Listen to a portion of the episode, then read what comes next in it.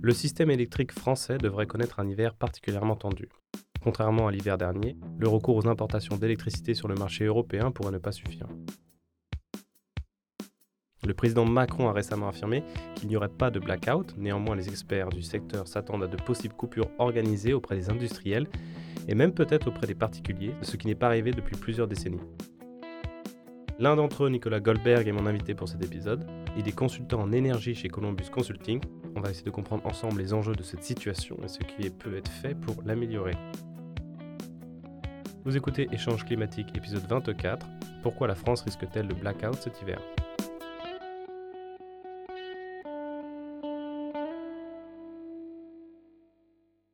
Bonjour Nicolas Goldberg. Bonjour. Est-ce que vous pouvez vous présenter s'il vous plaît? Euh, Nicolas Goldberg, euh, je suis consultant dans le domaine de l'énergie pour une entreprise qui s'appelle Columbus Consulting, qui est un cabinet de conseil en transformation. Et moi, depuis une quinzaine d'années, euh, j'accompagne des entreprises essentiellement dans le domaine énergétique, dans leur transition, dans leur réorganisation, dans les nouveaux marchés qui s'ouvrent, la réglementation européenne, la réglementation française qui évolue également, et bien évidemment la transition climatique. Donc le président Macron a dernièrement assuré qu'il n'y aurait pas de blackout en France cet hiver. Euh, vous ne sembliez pas euh, de cet avis. Est-ce que c'était une déclaration un peu de campagne, en l'occurrence de campagne législative? Effectivement, j'ai trouvé ça particulièrement irresponsable euh, d'avoir fait cette déclaration. c'est irresponsable politiquement, parce qu'il le sait. Enfin, ça fait deux hivers déjà qu'on nous dit que c'est tendu sur le réseau. L'hiver 2020-2021, il y a même la ministre Barbara Pompili qui avait dit euh, qu'il y avait un risque de coupure ciblée. Et déjà, à l'époque, il y avait un petit risque, mais il existait. Donc euh, la ministre avait dit ça euh, pour, préparer et puis pour se dire, bah, a jamais y a un incident, au moins on l'aura dit. là, le président a fait l'exact inverse, alors que la situation a empiré et que le risque de coupure ciblée a augmenté. Donc j'ai trouvé ça particulièrement irresponsable déjà parce que c'est faux et que je pense que le président le sait. Et ensuite, j'ai trouvé ça particulièrement irresponsable parce que à la moindre alerte cet, hiver, je ne parle même pas à la moindre occurrence, mais à la moindre alerte sur le risque de coupure, cette citation ressortira. Et ça, c'est quelque chose qui est de nature à briser la confiance entre euh, le, le, corps électoral et, euh, et l'élite politique. Je pense que cette sortie était essentiellement politicienne à un moment de campagne pour dire à tout le monde non mais calmez-vous, il n'y a aucun risque, euh, c'est un chiffon rouge agité, euh, dormez tranquille. Euh, voilà, c'est particulièrement irresponsable, on, le sait, il y a unanimité chez les experts pour dire ça, je pense que le président le, sait aussi, et d'ailleurs les lois qui sont en train de préparer en ce moment de sécurité d'approvisionnement énergétique témoignent du fait qu'il savait. Donc voilà, j'ai trouvé ça effectivement particulièrement irresponsable. Ça m'a rappelé le euh, les masques servent à rien, mmh. euh, qui, a, qui, a, complètement alimenté le mouvement anti-masque euh, anti derrière. Hein. C'est-à-dire que quand on a reçu des masques, ben voilà, il y, a un mouvement anti-masque qui a émergé et qui disait bah, attendez, on nous disait que ça servait à rien, maintenant ça sert à quelque chose. Bah, voilà. Là, ce sera pareil. La citation va ressortir éternellement en disant bah, je croyais qu'il n'y avait aucun risque, qu'on pouvait dormir tranquille. Mmh. Voilà, je, je, trouve que c'est très dommage qu'on que euh, on dit souvent que le peuple euh, est défiant vis-à-vis des élites, mais les élites sont également défiantes vis-à-vis du peuple, et cette citation en témoigne, et c'est pas de nature à rétablir la confiance entre les votants et le corps politique. Avant qu'on essaie de comprendre pourquoi il y a un risque cet hiver, et un risque même euh, accru par rapport aux hivers derniers, est-ce que vous pouvez nous rappeler déjà ce que c'est qu'un blackout? Quelle est la différence avec des coupures d'électricité, par exemple, à l'échelle d'un quartier? Alors, il faut bien comprendre que souvent on dit que l'électricité, ça se stocke pas. Parce qu'effectivement, bah, l'électricité, c'est un mouvement d'électrons, donc on ne, stocke pas un on ne stocke pas un mouvement. Par contre, ce qu'on peut faire avec l'électricité, mais qu'on ne fait pas très bien, c'est qu'on le transforme sous une autre euh, forme qui ensuite peut donner de l'électricité. Typiquement, on peut utiliser l'électricité pour remonter de l'eau dans un barrage, et euh, quand vous avez... donc ça, ça consomme de l'électricité, puis quand vous avez besoin d'électricité, euh, vous, lâchez, vous lâchez le barrage, ça fait tourner une turbine, ça, ça produit de l'électricité. C'est comme ça qu'on stocke entre guillemets de l'électricité, en fait, on la transforme sous une forme d'énergie potentielle pour ensuite en faire de l'électricité. Donc à tout moment, il faut en fait que sur le réseau, euh, la consommation soit égale à la production. Et ça, c'est extrêmement difficile à assurer. C'est pas comme quand vous vendez un stock de, un stock de briques, où euh, si tout le monde n'est pas servi, bah, c'est pas grave, il y en a qui rentreront sans leurs briques, d'autres qui rentreront avec leurs briques. Là, si tout le monde n'est pas alimenté en, électricité, personne, euh, personne ne l'est, sauf si on a recours à certains, à certains leviers. Quand on parle de blackout, en fait, techniquement, ça veut dire que la France est complètement dans le noir. Il y a un arrêt, il y a un arrêt complet. Ça, c'est quand même très très peu probable, justement parce qu'on activera des choses avant.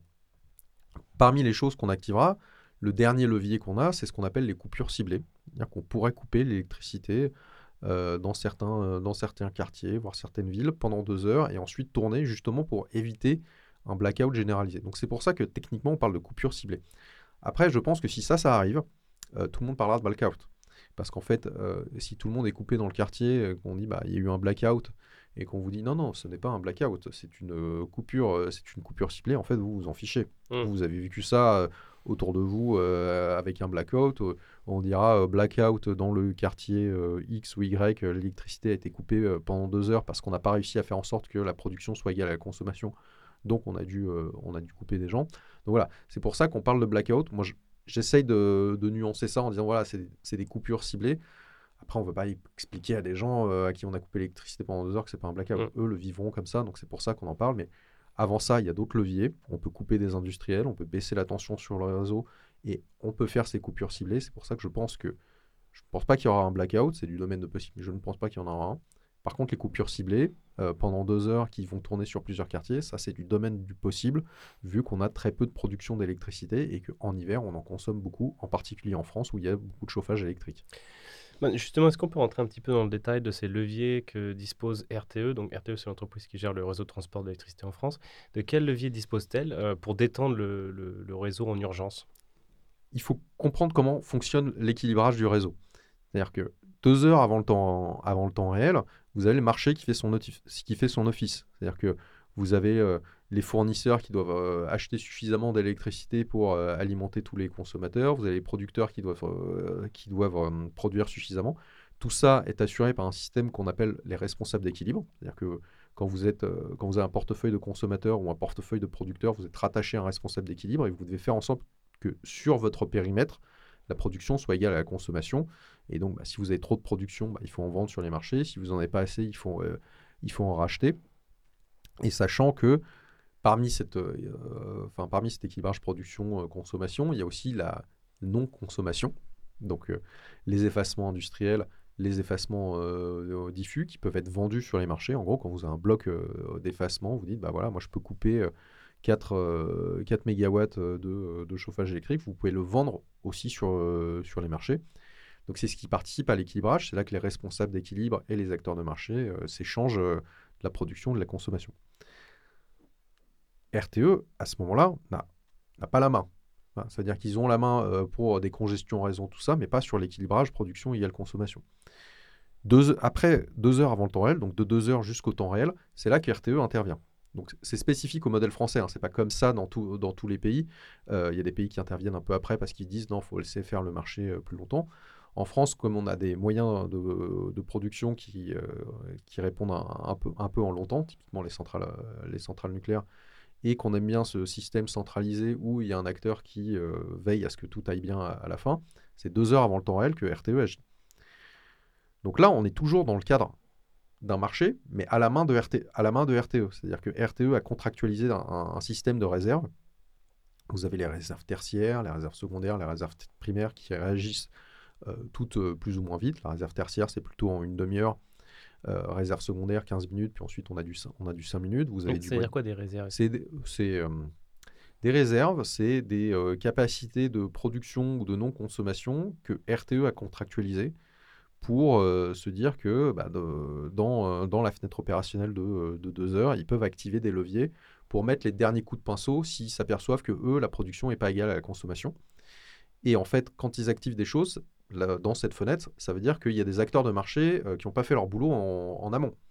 Donc RTE active le levier, puis après, il refacture ça au responsable d'équilibre en disant bah, on estime que euh, c'est vous qui vous êtes trompé, donc on vous refacture ça. Mmh. Et, typiquement, c'est on coupe, euh, on coupe le courant pour une entreprise pendant quelques heures, quelques minutes. Alors, ça, c'est dans, le cadre du c'est dans, le cadre du marché, c'est-à-dire que les réserves, il y a des appels d'offres pour des réserves, la, partie, la participation est, est volontaire.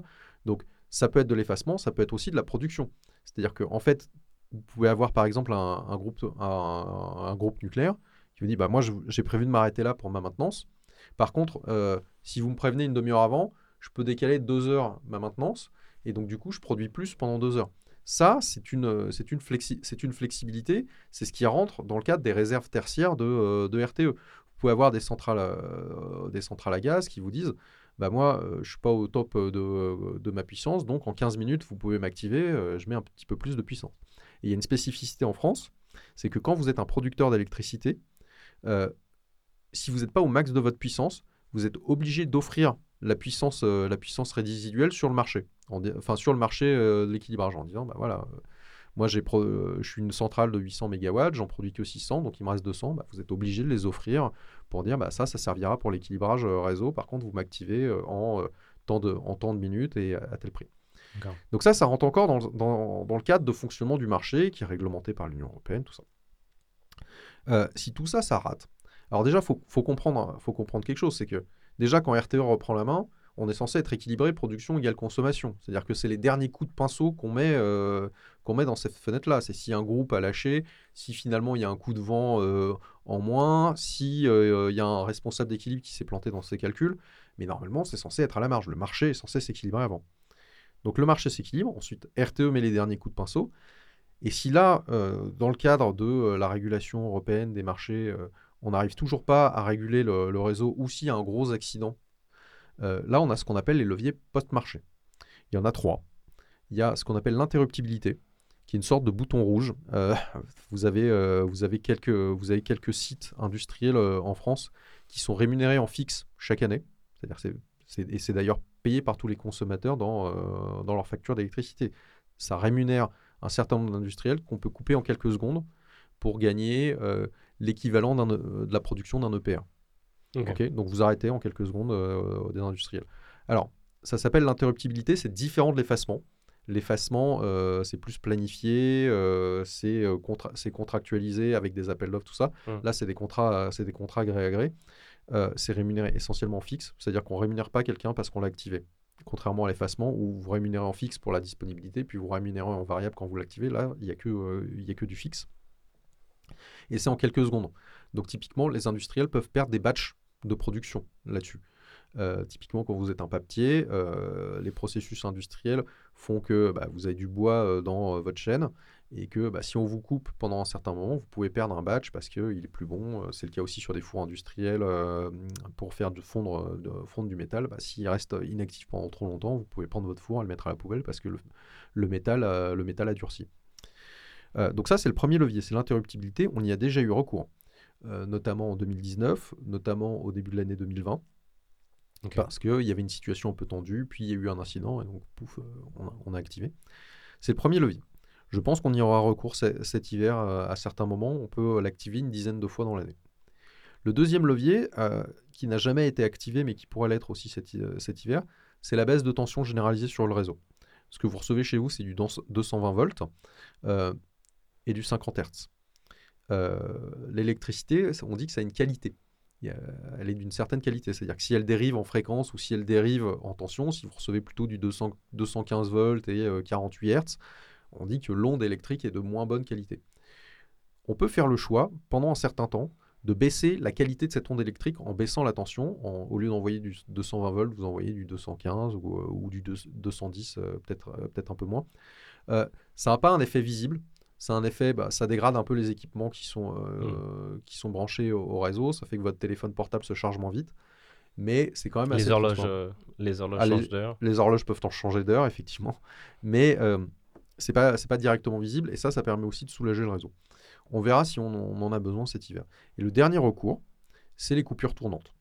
C'est là, pendant deux heures, euh, vous, vous, délestez, vous, délestez, vous délestez des, des départs pendant pendant, pendant deux heures et après vous tournez. Il faut bien comprendre que bah, voilà, si vous coupez 200 000 foyers pendant, pendant deux heures, que vous les rallumez et qu'ensuite vous coupez 200 000 autres foyers euh, pendant deux heures et que vous tournez comme ça pendant, euh, pendant 6 heures, bah, c'est comme si vous avez coupé 200, 200 000 foyers pendant 6, pendant 6 heures alors que l'on vu que pendant 2 mmh. heures et ça permet de soulager temporairement, euh, temporairement le réseau.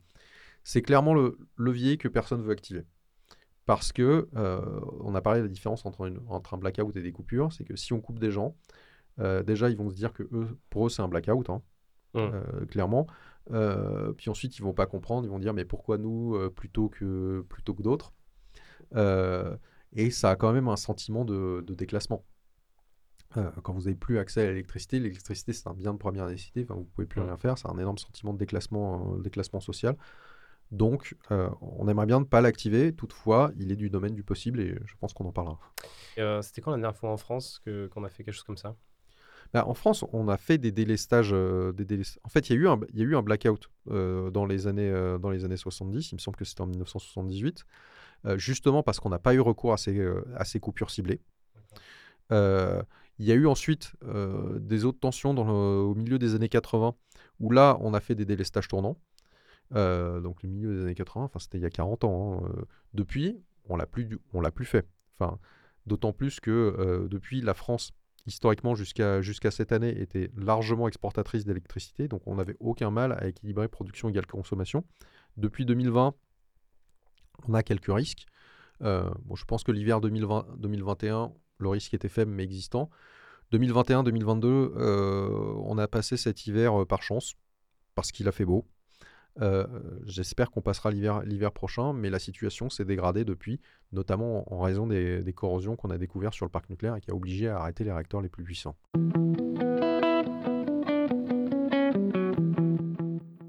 Donc justement, euh, c'était la prochaine question. Quand vous dites des dates 2019, 2020, 2021, c'est vraiment récent, alors que ça faisait des années, des dizaines d'années que ce n'était pas arrivé. Euh, du coup, est-ce que vous pouvez nous dire un petit peu quels sont les, les paramètres qui doivent s'activer en même temps? Est-ce que c'est une sorte d'alignement des planètes qui nous tombent dessus. Qu'est-ce qui se passe pour qu'en fait on arrive dans une situation aussi tendue alors que comme vous disiez tout à l'heure, euh, on était exportateur net euh, il y a encore quelques années? Il faut refaire un, petit historique. Depuis 2012, on a fermé énormément de centrales fossiles en France. 12, euh, 12 gigawatts, il me semble. Donc 12, 12, 12, gigawatts, c'est énorme. Hein. Enfin, un EPR, ça fait 1,6. Et les réacteurs les plus puissants, enfin les, les, plus communs dans le parc nucléaire font 0,9. Donc quand je vous dis 12 gigawatts, c'est plus de 12, 12 fois les réacteurs les moins puissants qu'on a sur, qu'on a sur le parc. Est-ce qu'on peut dire par ordre de grandeur, c'est à peu près un dixième de la production totale aujourd'hui? La capacité totale, je veux dire? Alors la puissance installée, mais la puissance installée avec le renouvelable, c'est un peu traite, mais 12, 12 gigawatts, c'est en gros un cinquième du parc nucléaire. C'est 20 20% du, c'est comme si on avait fermé 20% du parc. Pourquoi on l'a fait? En fait, on a déployé beaucoup de renouvelables et ces centrales qu'on a fermées, c'est des centrales fossiles. Euh, et le renouvelable est prioritaire sur le fossile, donc ces centrales fonctionnaient moins. Euh, donc, euh, bah, elles n'étaient plus rentables et tout le monde s'est dit que d'un point de vue écologique, bah, c'était une bonne idée de les fermer aussi. Donc, de, facto, de facto, elles ont fermé.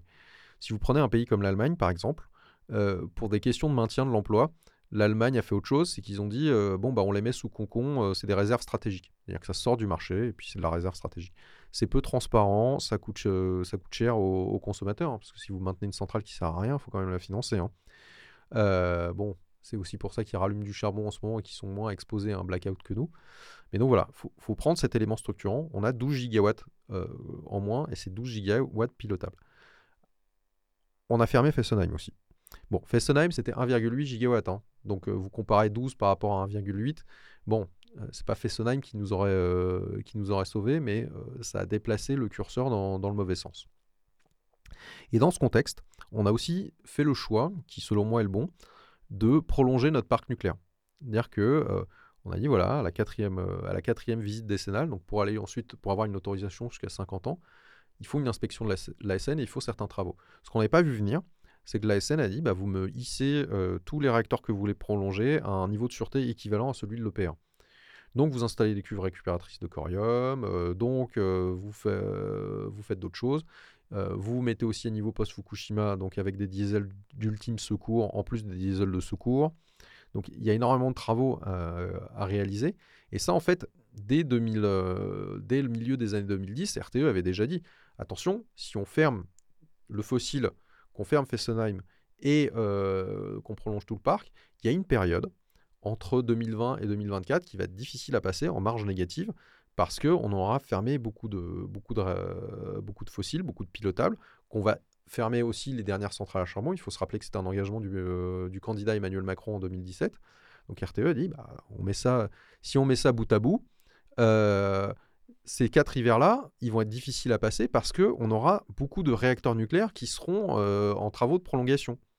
Parce que les travaux de prolongation du nucléaire, c'est six mois d'arrêt. Donc il faut bien les placer à un moment. Évidemment, l'hiver, c'est pas favorable, mais bon, vous pouvez pas tout placer l'été. Donc c'est ce qui fait qu'on savait déjà que le réseau serait sans marge entre 2020 et 2024. Depuis, qu'est-ce qui s'est passé? La situation a empiré.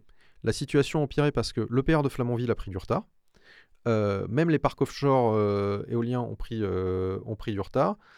on a eu le Covid qui a obligé à décaler certaines maintenances. Donc, ce qui fait que sur le parc nucléaire actuel, on a une dette de maintenance technique courante. Hein, ce qui fait que bah, c'est un, petit peu, compliqué. on a déjà déplacé des, des, maintenances de réacteurs en 2020 et en 2021 parce qu'on savait que c'était tendu, mais on ne peut pas le faire éternellement. Donc ça, c'est, ça a été un premier facteur aggravant. Et le deuxième facteur très aggravant, c'est qu'on a découvert des, euh, corrosions sur euh, des systèmes de sûreté euh, du parc nucléaire, et en particulier sur les réacteurs les plus puissants. Donc ça fait qu'il y a des réacteurs nucléaires qui ne vont pas du tout produire cette année. les centrales de Civaux et Chaux, qui sont, les, là où ils sont là où il y a les réacteurs les plus puissants, ne produiront pas d'électricité cette année. Donc on avait une situation qui était déjà tendue, on a eu des choix économiques et politiques qui ont été faits, et à tout ça, on a ajouté des imprévus, donc essentiellement le Covid, et surtout euh, euh, ces, corrosions sur, euh, sur, des circuits, sur des circuits de sûreté du, parc nucléaire. Donc tout ça fait que c'est tendu. Et la guerre en Ukraine? Alors sur la guerre en Ukraine, je relativiserai son impact sur notre sécurité d'approvisionnement électrique. Aujourd'hui, si on fait tourner toutes les centrales à gaz à fond, tout ça, et qu'on apporte au max, on a quand même un problème.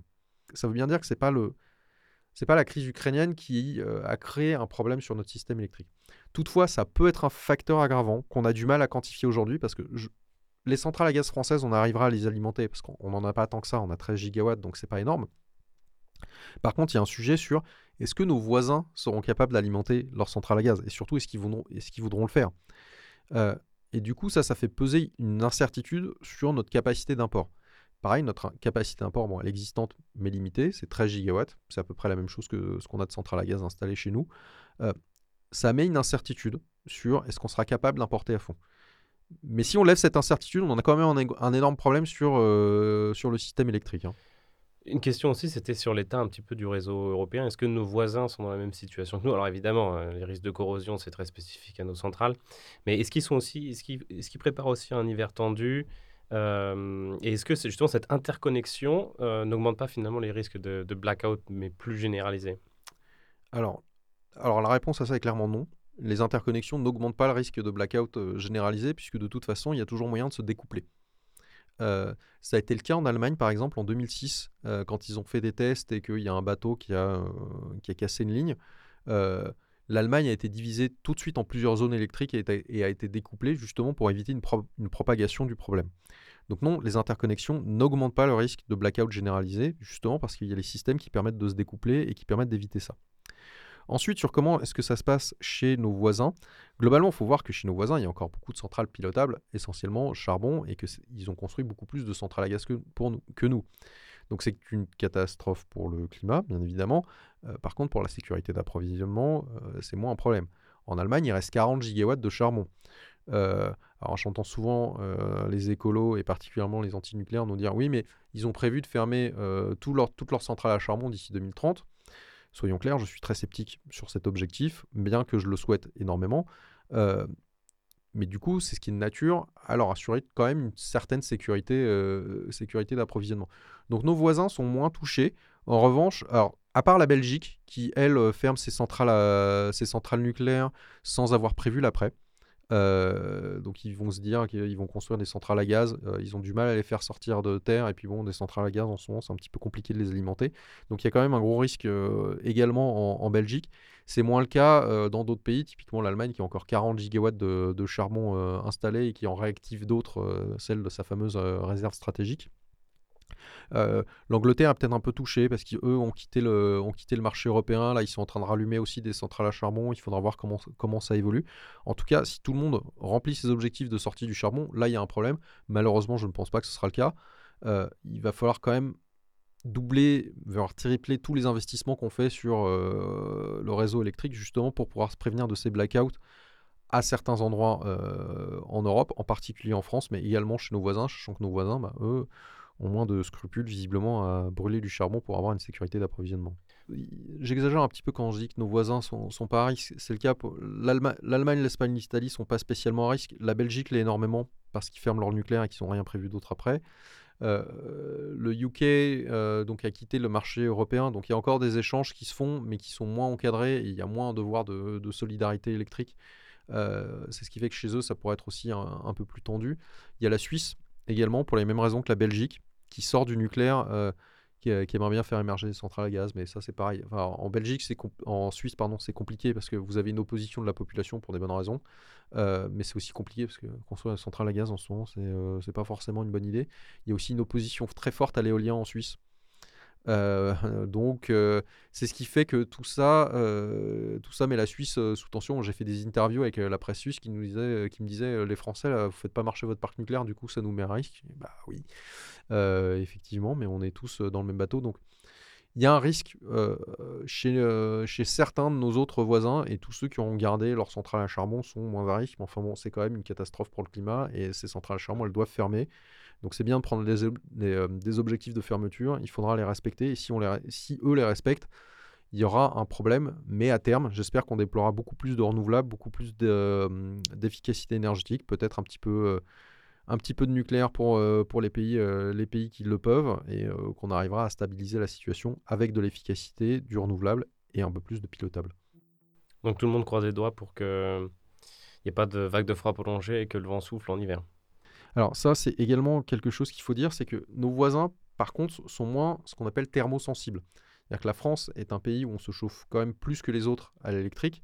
Donc quand vous avez un degré de moins, bah, vous avez un énorme appel en puissance en plus. Et on dit qu'en Europe, quand il y a un degré de moins, l'appel de puissance supplémentaire se fait pour moitié en France. C'est-à-dire que euh, quand vous avez, euh, quand vous avez un, degré de moins, euh, ça augmente de X, la consommation augmente de X mégawatts. Et pour moitié, c'est la France qui est responsable de cette augmentation. Donc du coup, le froid joue surtout pour la France au niveau électrique. Par contre, au niveau gazier, euh, la thermosensibilité est beaucoup plus forte euh, chez, euh, chez nos voisins. Et donc, c'est aussi pour ça que nos voisins espèrent un hiver froid, hein, parce qu'il y a, y a, quand même des risques d'approvisionnement sur. Un hiver chaud, pardon. Parce qu'il y a quand même un risque d'approvisionnement sur, sur le gaz. Et il faut bien comprendre qu'on a déployé beaucoup d'éoliens en Europe, y compris en France. Aujourd'hui, l'éolien, c'est 10% de la production d'électricité. Donc, le vent est devenu un facteur structurant de la sécurité d'approvisionnement. Donc on espère qu'il y ait du vent, effectivement, et qu'il ne fasse, pas, euh, fasse pas trop froid. Et sur l'éolien en particulier, ce que j'aimerais dire, c'est que la situation électrique dans laquelle on est fait que toute éolienne raccordée au réseau électrique sécurise l'approvisionnement. Parce que ça nous fait de l'électricité en plus, elle n'est pas certaine. Mais euh, avec, une, euh, enfin, avec une vision probabiliste, elle apporte une certaine sécurité d'approvisionnement. Et pendant les dernières vagues de froid de, de 2012, euh, l'éolien produisait quand même particulièrement beaucoup. Donc voilà, quand il fait froid, il n'y a pas forcément pas de vent, contrairement à ce qu'on peut entendre. oui, les anti-éoliens, c'est ce qu'ils ont dit notamment sur l'année dernière, mais du coup, ce n'est pas, pas forcément un fait en hiver, c'était un peu exceptionnel de l'année dernière. Bah, l'éolien produit plus en hiver qu'en été. Donc euh, quand on vous dit bah, quand il fait froid, il n'y a pas de vent, c'est pas forcément vrai. C'est quand il y a un froid anticyclonique mais euh, ce n'est pas la majorité des froids. Et quand vous regardez la situation de 2012, on avait un facteur de charge de l'éolien qui est exceptionnel. Alors certains vous diraient, oui, mais c'est un coup de bol, on ne peut pas prévoir le vent, certes. Mais euh, bah, du coup, quand vous avez de l'éolien, bah, quand il y a du vent, vous avez une certaine sécurité d'approvisionnement et vous brûlez moins de gaz. Il faut voir qu'en France, aujourd'hui, en 2022, on brûle du gaz en bande. Donc euh, toute production renouvelable supplémentaire en France aujourd'hui est face du gaz.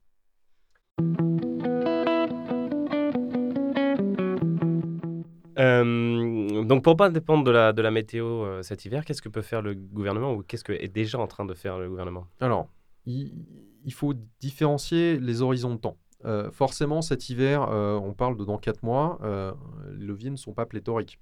C'est-à-dire que dans la loi de pouvoir d'achat et sécurité d'approvisionnement énergétique, vous avez quatre mesures, essentiellement sur le fossile, ce que je trouve extrêmement dommage. c'est remplir les cuves de gaz, simplifier administrativement euh, un terminal de, pour installer un terminal de, GNL. Euh, vous avez la reprise en main des centrales à gaz et vous avez le rallumage de la centrale à charbon de Saint-Avold. Euh, dans ces simplifications administratives pour un terminal méthanier, c'est dans le but de le faire venir, à, de le faire construire pour l'automne 2023. Donc mmh. on voit bien que pour cet automne, c'est fichu. Euh, ce que je regrette énormément, c'est qu'on a pris des euh, simplifications administratives pour un terminal méthanier, on n'en a pas pris pour le renouvelable. Il y a énormément de projets éoliens et solaires qui sont coincés dans des files d'attente euh, en ce moment. On a reporté ça à la future loi de simplification administrative sur le renouvelable. Euh, je pense que faire passer cette loi avec des, majorités, avec des euh, minorités qui pèsent, RN et euh, LR, ça va être compliqué de mettre des choses sur, sur l'éolien et peut-être même sur le solaire. Donc ça aurait été mieux de profiter d'une loi, d'une loi d'urgence pour faire passer ça. Et déjà, sur les, sur les quatre éléments que vous avez évoqués, c'est tous des éléments qui visent à produire plus d'énergie. Bah, c'est des éléments qui visent à produire plus. après, sur la, sur la consommation, jouer sur la consommation, il faudra de toute façon le faire il faudra être plus sérieux quand même sur la rénovation, la performance énergétique des bâtiments et pas seulement euh, les bâtiments euh, résidentiels. Sur les bâtiments tertiaires, il y a énormément de gisements d'économie. Il y a énormément de lampes qui sont allumées alors qu'elles servent à rien, d'écrans euh, qui diffusent trois fois la même pub côte à côte. il faut bien voir aussi que bah, dans les bâtiments tertiaires, les bureaux, on commence à chauffer quand les gens arrivent sur les bureaux, donc à 8 heures. Euh, RTE alerte pour dire euh, attention, euh, les tensions sur le réseau ne sont plus seulement à 19h, mais elles sont également entre 8h et 13h. Donc, typiquement, dans le tertiaire, quand tout le monde arrive au bureau et que tout le monde met le chauffage. donc là, il y, a, énormément de leviers à aller chercher. depuis le 1er avril, les, terrasses chauffées sont interdites. J'espère que ce sera respecté. c'est pareil pour le chauffage dans les bâtiments publics. Ne pas chauffer à 19 degrés, c'est déjà dans la loi en fait. Hein c'est seulement pas du tout respecté. Mmh. Donc, euh, il serait important de prendre des mesures là-dessus, d'être plus sérieux sur euh, la performance énergétique, de d'avoir aussi quelques mesures symboliques. Typiquement, moi, j'entends beaucoup euh, les la consommation des panneaux publicitaires. les panneaux publicitaires, il y en a entre 9 et 10 000 en France. C'est à peu près 20 gigawattheures de consommation électrique sur l'année. C'est pas énorme, mais c'est symbolique. C'est-à-dire que quand on va euh, vous, vous, envoyer des alertes euh, EcoWatt pour dire euh, faites attention à votre consommation d'électricité entre 8h et 13h, si derrière vous voyez une ribambelle de, panneaux publicitaires allumés, ça vous passe. C'est inaudible. Voilà, c'est inaudible. C'est pareil sur l'éclairage de certains monuments. Alors, j'adore nos beaux monuments en France, mais quand on dit que ça va être tendu un soir, c'est peut-être le moment où on se dit qu'il ne faut pas allumer la Tour Eiffel. Donc, bien évidemment, pas allumer la Tour Eiffel, ça fait économiser pas grand-chose en termes euh, d'énergie. Par contre, c'est symbolique et les symboles, ça éduque. Mmh. Donc, euh, c'est vers ça qu'il faut arriver à travailler, c'est les éco-gestes, inciter les gens à, faire les éco-gestes, montrer l'exemple, agir sur le tertiaire au niveau des entreprises. On parle beaucoup de l'industrie. L'industrie a déjà beaucoup travaillé sur son efficacité énergétique. Hein. Il y a encore des efforts à faire, mais pour eux, c'est un facteur de compétitivité. Donc, ils y ont déjà travaillé. Par contre, dans le tertiaire, dans les bureaux, il y a énormément de choses à faire. Il faut aussi être plus sérieux sur la rénovation énergétique arriver à montrer l'exemple, généraliser euh, le déploiement des cowatt. Alors ça, le gouvernement ne veut pas le faire pour le, moment parce qu'ils ils veulent éviter de trop, euh, trop emmerder les Français, comme on dit. Euh, mais ça, il va falloir le faire parce qu'en fait, si vous envoyez les bons signaux. C'est quoi EcoWatt? Alors, EcoWatt, c'est une application de RTE qui vous donne bah, l'état de, de la sécurité d'approvisionnement et qui peut vous envoyer des alertes en disant voilà, demain on a une alerte orange ou alerte, alerte rouge. Donc, entre euh, midi et 13h, si vous pouvez couper euh, certains usages, euh, ben, ça, nous, ça nous arrangerait. Donc ça, ça c'est hyper important parce que si vous donnez les bons signaux aux gens, les expérimentations ont montré que les gens, les gens réagissent. On peut économiser un ou deux réacteurs nucléaires comme ça, simplement en décalant sa lessive. Donc il y, a, des choses à, y a des choses à faire comme ça. Il y a, y a autre chose, c'est que les signaux tarifaires, les heures pleines, heures creuses, les tarifs tempo, EJP et autres, ils commencent à dater un petit peu. Et même si vous prenez un, tarif réglementé euh, tempo euh, d'EDF, donc c'est un tarif euh, sur 6 index, où vous avez des jours bleus, blancs, rouges et des heures pleines, heures creuses au sein de ces jours. Donc ça envoie les bons signaux. Par contre, c'est un tarif réglementé, donc EDF n'a pas le droit de faire de la pub pour ça, ce qui est un petit peu dommage. Euh, c'est très loin d'être euh, généralisé et surtout le placement des heures creuses n'est pas toujours très bien fait parce qu'il est un peu ancien. Mmh. Donc il y a peut-être une, une, rénovation euh, des signaux, des signaux mmh. tarifaires à faire. Mmh. Donc voilà, on est, on est sur déjà économiser structurellement avec l'isolation des bâtiments, la performance énergétique. Penser aux éco-gestes, mieux maîtriser les bâtiments tertiaires euh, et, le résidentiel, et ensuite envoyer les bons signaux, que ce soit les signaux tarifaires, que ce soit les signaux, euh, les signaux d'alerte. Voilà, c'est sur tout ça que le gouvernement essaye de travailler. On y vient un petit peu tard, hein, c'est un petit peu dommage, mais en tout cas, ce sera des options sans regret, puisque les tensions vont durer quand même un, un, certain temps, et puis même pour l'avenir, euh, il faudrait qu'on ait un usage plus responsable de, de l'électricité et de l'énergie en général, donc arriver à envoyer les bons signaux et avoir les bonnes économies d'énergie créer une certaine euh, culture autour de la consommation d'électricité. Voilà, et d'énergie euh, d'énergie de manière générale. Hein.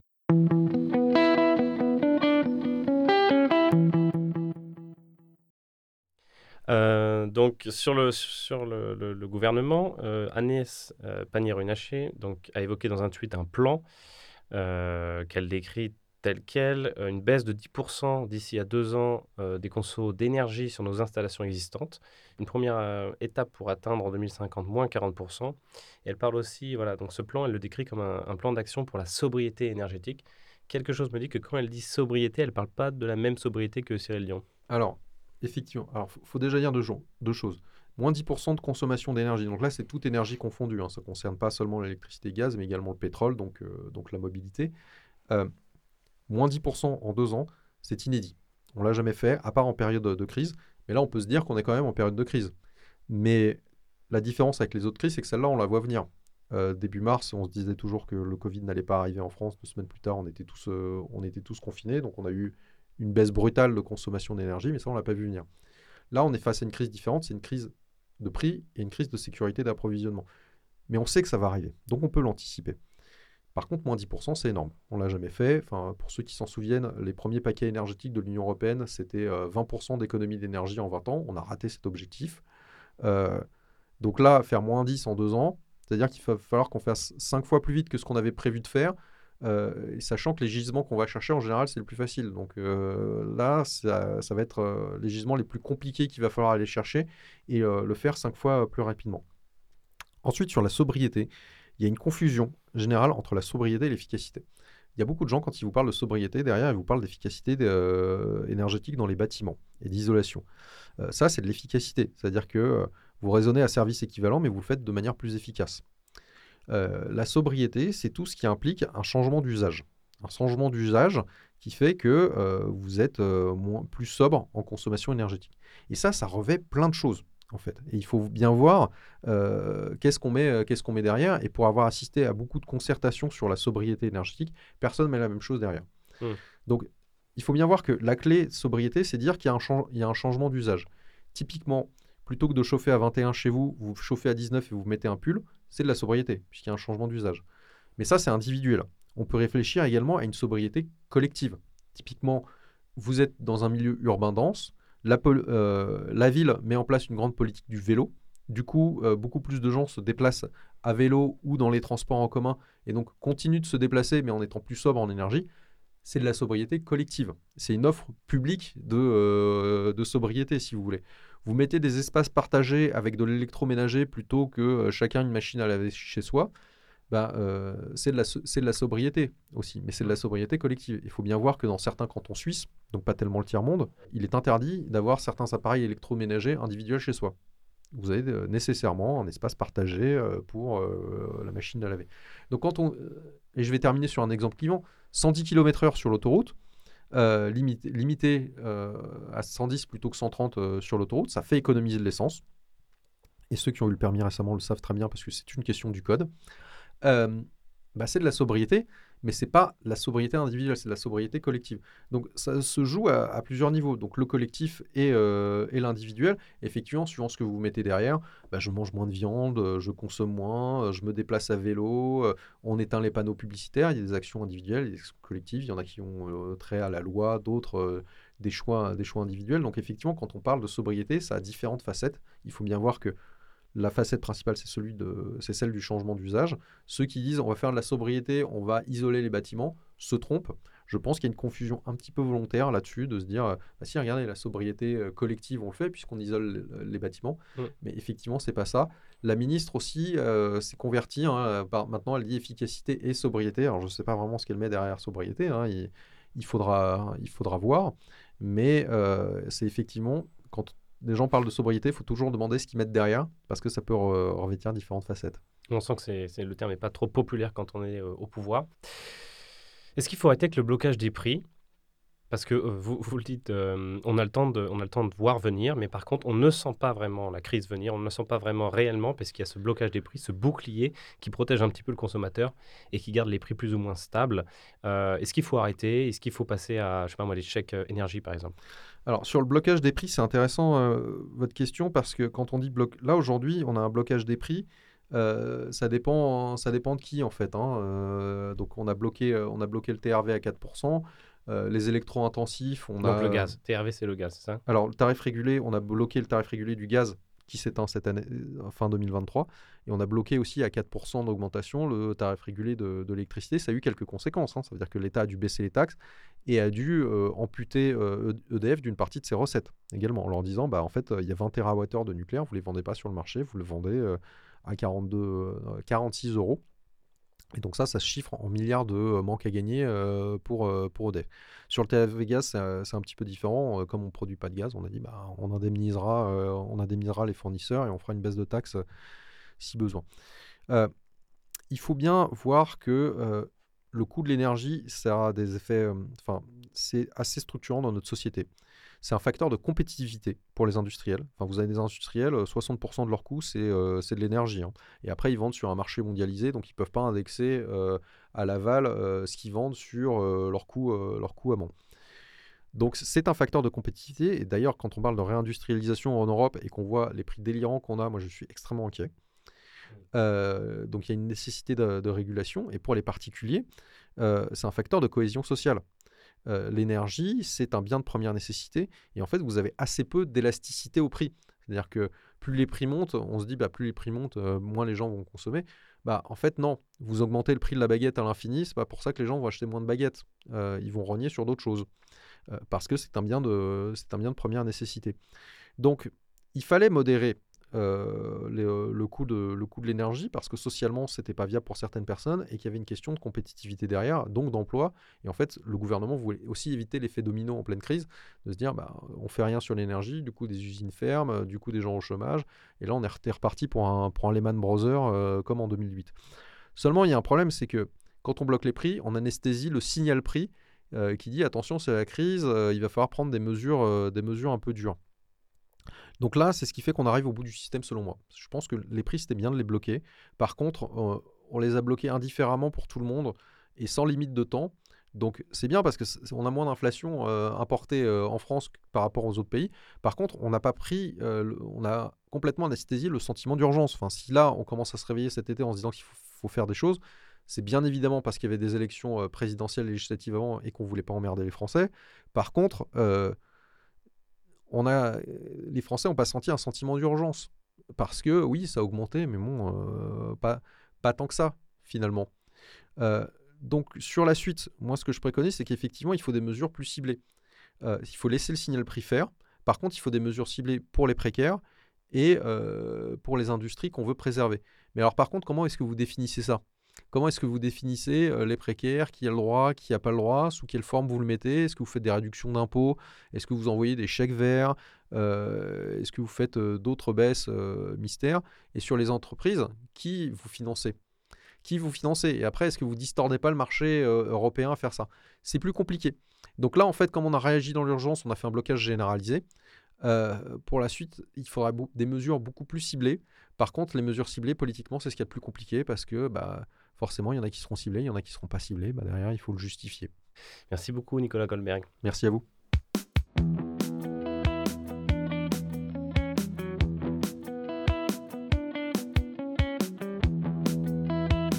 Voilà, j'espère que cet épisode vous a plu. Si c'est le cas, n'hésitez pas à le partager. La prochaine fois, nous parlerons de réindustrialisation de la France. N'hésitez pas à vous abonner si ce n'est pas déjà le cas et si le sujet vous intéresse. Merci au studio 1212 d'avoir produit cet épisode, à Gilles Marteau pour la musique et à vous, bien sûr, pour votre écoute. Portez-vous bien et à la prochaine.